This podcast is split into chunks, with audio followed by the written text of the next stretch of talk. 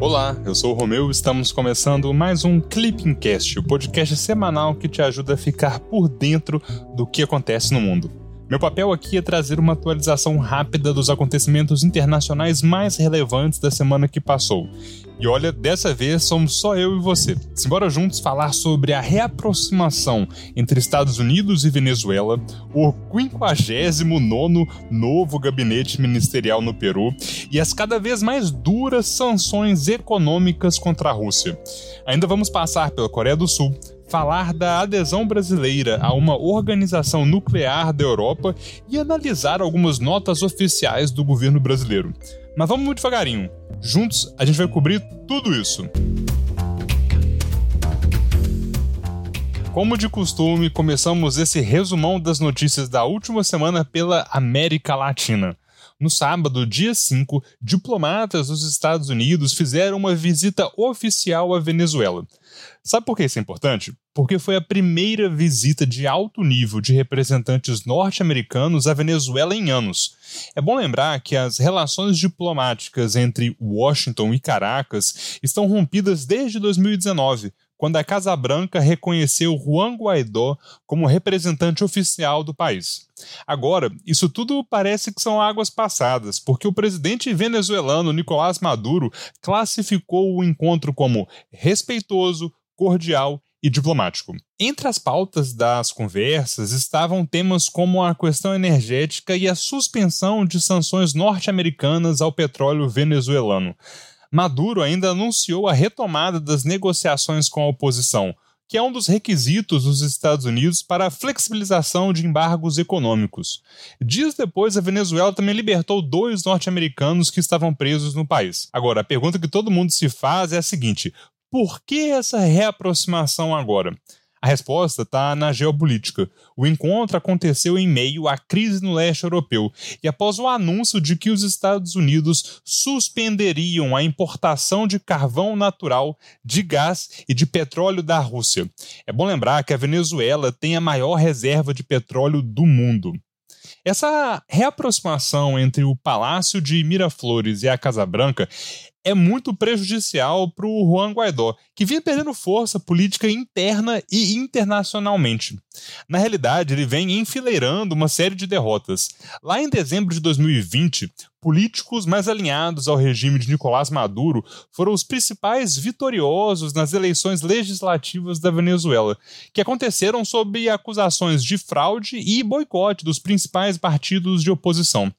Apesar disso, a nova Assembleia Nacional da Venezuela foi instalada em janeiro de 2021, com ampla maioria de aliados de Maduro. Como consequência, a União Europeia deixou de reconhecer Juan Guaidó como presidente interino da Venezuela. O principal líder da oposição boicotou o processo eleitoral e resolveu não concorrer a nenhum cargo, o que fez com que ele perdesse seu mandato legislativo. E olha, de modo geral, a política externa de Joe Biden para a Venezuela tinha mudado pouco em relação à política de Donald Trump.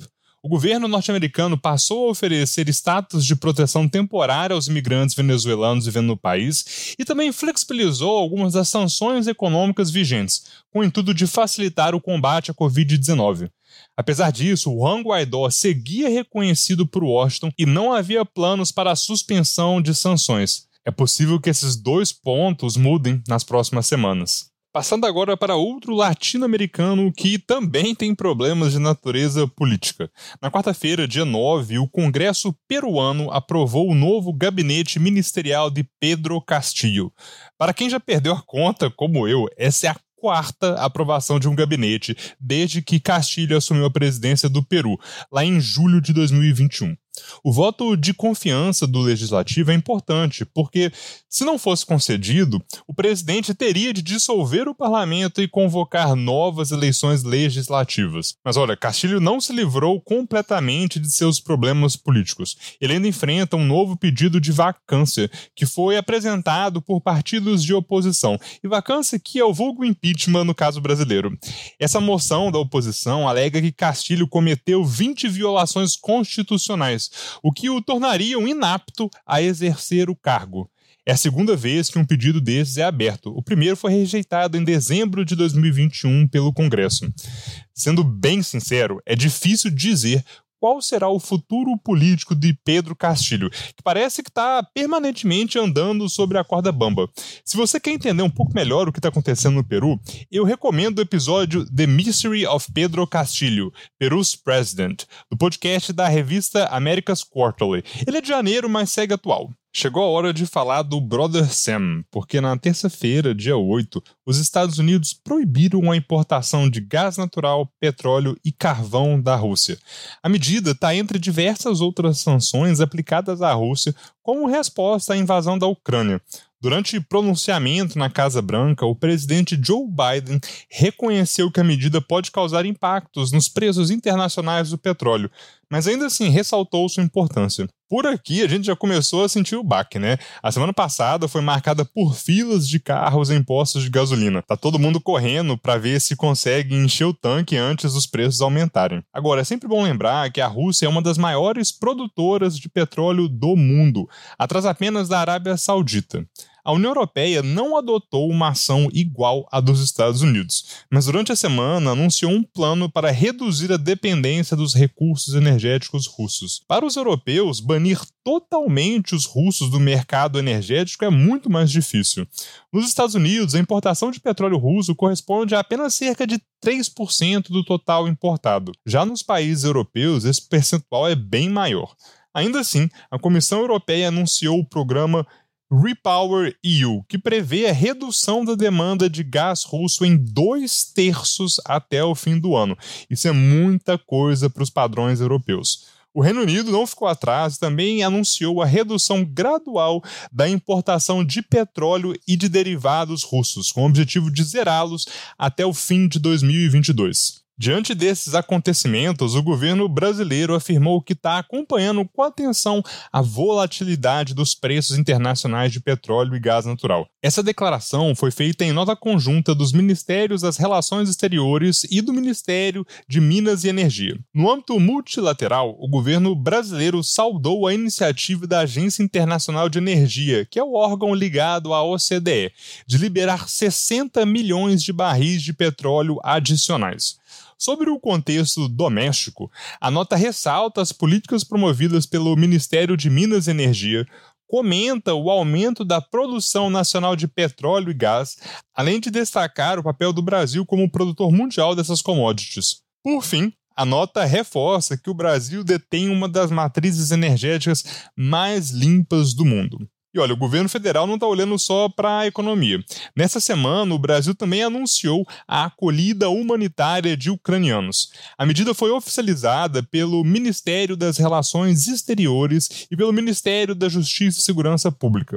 Em nota conjunta, os dois ministérios afirmam que a portaria regulamenta a concessão de visto temporário e autorização de residência para fins de acolhida humanitária para nacionais ucranianos e apátridas que tenham tenham sido afetados ou deslocados pelos eventos em território ucraniano. A nota ainda destaca que a concessão de acolhida humanitária está entre os princípios da política migratória brasileira, de acordo com o artigo 3 da Lei 13.445 de 2017. Aqui é bom lembrar ainda que não existe visto humanitário. Isso é algo que vira e mexe de na mídia, mas ele não existe. O que a gente tem é o visto temporário com fins de acolhida humanitária. De modo geral, geral, a nossa lei de imigração prevê cinco tipos de visto: o de visita, temporário, oficial, diplomático e de cortesia.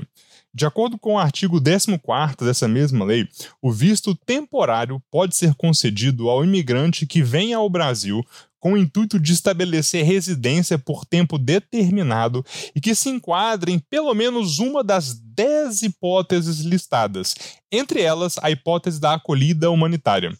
Ainda falando dos impactos da invasão russa à Ucrânia, mas agora nas Nações Unidas. Na sexta-feira, dia 4, o Conselho de Direitos Humanos da ONU aprovou a criação de uma comissão de inquérito contra a Rússia. A comissão vai investigar eventuais violações e abusos de direitos humanos em meio ao conflito na Ucrânia. A medida, que foi aprovada por 32 votos, contou com os votos contrários de Rússia e Eritreia. Além disso, 13 países se abstiveram, entre eles China, Cuba e Índia. O voto do Brasil foi favorável à criação da comissão. Apesar disso, o Brasil apresentou algumas críticas ao texto. Em nota explicativa, o embaixador brasileiro ressaltou que, abre aspas, o Brasil teria favorecido o projeto mais equilibrado que pudesse criar espaço para diálogo entre todas as partes e enviar mensagem forte de respeito ao direito internacional dos direitos humanos. Infelizmente, o texto atual é falho. Fecha aspas. Aqui vale a pena desacelerar um pouco e fazer uma rápida revisão. Você que está escutando em 2.0, diminui a velocidade aí rapidinho. Eu prometo que é rápido, viu? O sistema de direitos humanos da ONU é composto por quatro principais entidades permanentes, que são o Conselho de Direitos Humanos da ONU, os procedimentos especiais, os organismos de tratados da ONU e o escritório do Alto Comissário das Nações Unidas para os Direitos Humanos. Criado em 2006 e constituído por 47 Estados-membros, o Conselho de Direitos Humanos, que sucedeu à Comissão de Direitos Humanos, promove e fiscaliza a observância da proteção dos direitos fundamentais pelos países da ONU. A composição do Conselho se baseia em uma distribuição geográfica equitativa. A África tem 13 assentos, a Ásia-Pacífico mais 13, a América Latina e Caribe 8, a Europa Ocidental e outros estados têm sete assentos e a Europa do Leste tem seis. Em 2019, o Brasil foi reeleito para o Conselho, de modo que vai continuar a ocupar um assento até o final desse ano, 2022. A revisão periódica universal, uma das principais inovações do Conselho de Direitos Humanos da ONU, permite que os estados se avaliem quanto à situação de direitos humanos. É um processo único que compreende a avaliação periódica da situação de direitos fundamentais em todos os 193 estados-membros das Nações Unidas. Apesar da pressão econômica dos ocidentais e da pressão multilateral da ONU, a guerra continua. Na quarta-feira, dia 9, a Ucrânia acusou a Rússia de bombardear um complexo hospitalar em Mariupol, cidade que fica no leste do país. Havia um cessar-fogo temporário previsto para aquele dia, que Kiev acusa Moscou de ter descumprido. Como resposta, o Kremlin afirmou inicialmente que a região já tinha sido evacuada e que posições de combate ucranianas estavam instaladas nos hospitais. Logo em seguida, o porta-voz do governo afirmou que a Rússia não mira alvos civis. Em meio às acusações, a Rússia ainda afirmou que não tem a intenção de derrubar o governo ucraniano. No início da semana, a Rússia apresentou exigências para a resolução do conflito direcionadas à Ucrânia. São elas a rendição militar de Kiev, a inclusão de emendas à Constituição ucraniana que garanta sua neutralidade, ou seja, que impossibilite a adesão da Ucrânia à OTAN e à União Europeia, o reconhecimento da Crimeia como território russo e o reconhecimento da independência de Donetsk e Luhansk. Já tá bom de guerra, né? Vamos mudar um pouquinho de assunto. Na quinta-feira, dia 9, o candidato conservador Yoon Suk-yeol foi eleito presidente da Coreia do Sul. Ele obteve cerca de 48,5% dos votos contra cerca de 47,8% de seu principal adversário. A margem foi muito estreita mesmo, e essa foi uma das eleições mais acirradas da história recente da Coreia do Sul. Cabe ressaltar que as eleições presidenciais do país ocorrem em turno único, de forma que o mais votado vence, independentemente da pequena margem de diferença. É como a eleição de 1956 aqui no Brasil, quando o JK venceu com só 36% dos votos. Agora voltando para a Coreia. O candidato vencedor Yoon defende o endurecimento das relações com a Coreia do Norte, diferente do atual presidente Moon Jae-in, que direcionou esforços para a negociação de um acordo de paz com Pyongyang. Por fim, não poderíamos esquecer de uma importante novidade no campo da cooperação nuclear. Na quinta-feira, dia 3, o Brasil firmou um acordo para se tornar membro associado da Organização Europeia para Pesquisa Nuclear, CERN. Apesar da assinatura, o pacto ainda precisa ser aprovado pelo Congresso Nacional para que a associação seja concluída. Com a ratificação, depois da aprovação parlamentar, o Brasil vai se tornar o terceiro país não europeu a fazer parte do CERN e o primeiro das Américas. A Organização Europeia para a Pesquisa Nuclear é considerada um dos maiores laboratórios de pesquisa em física de altas energia e física de partículas do mundo. Conta com 23 países membros e 10 países associados.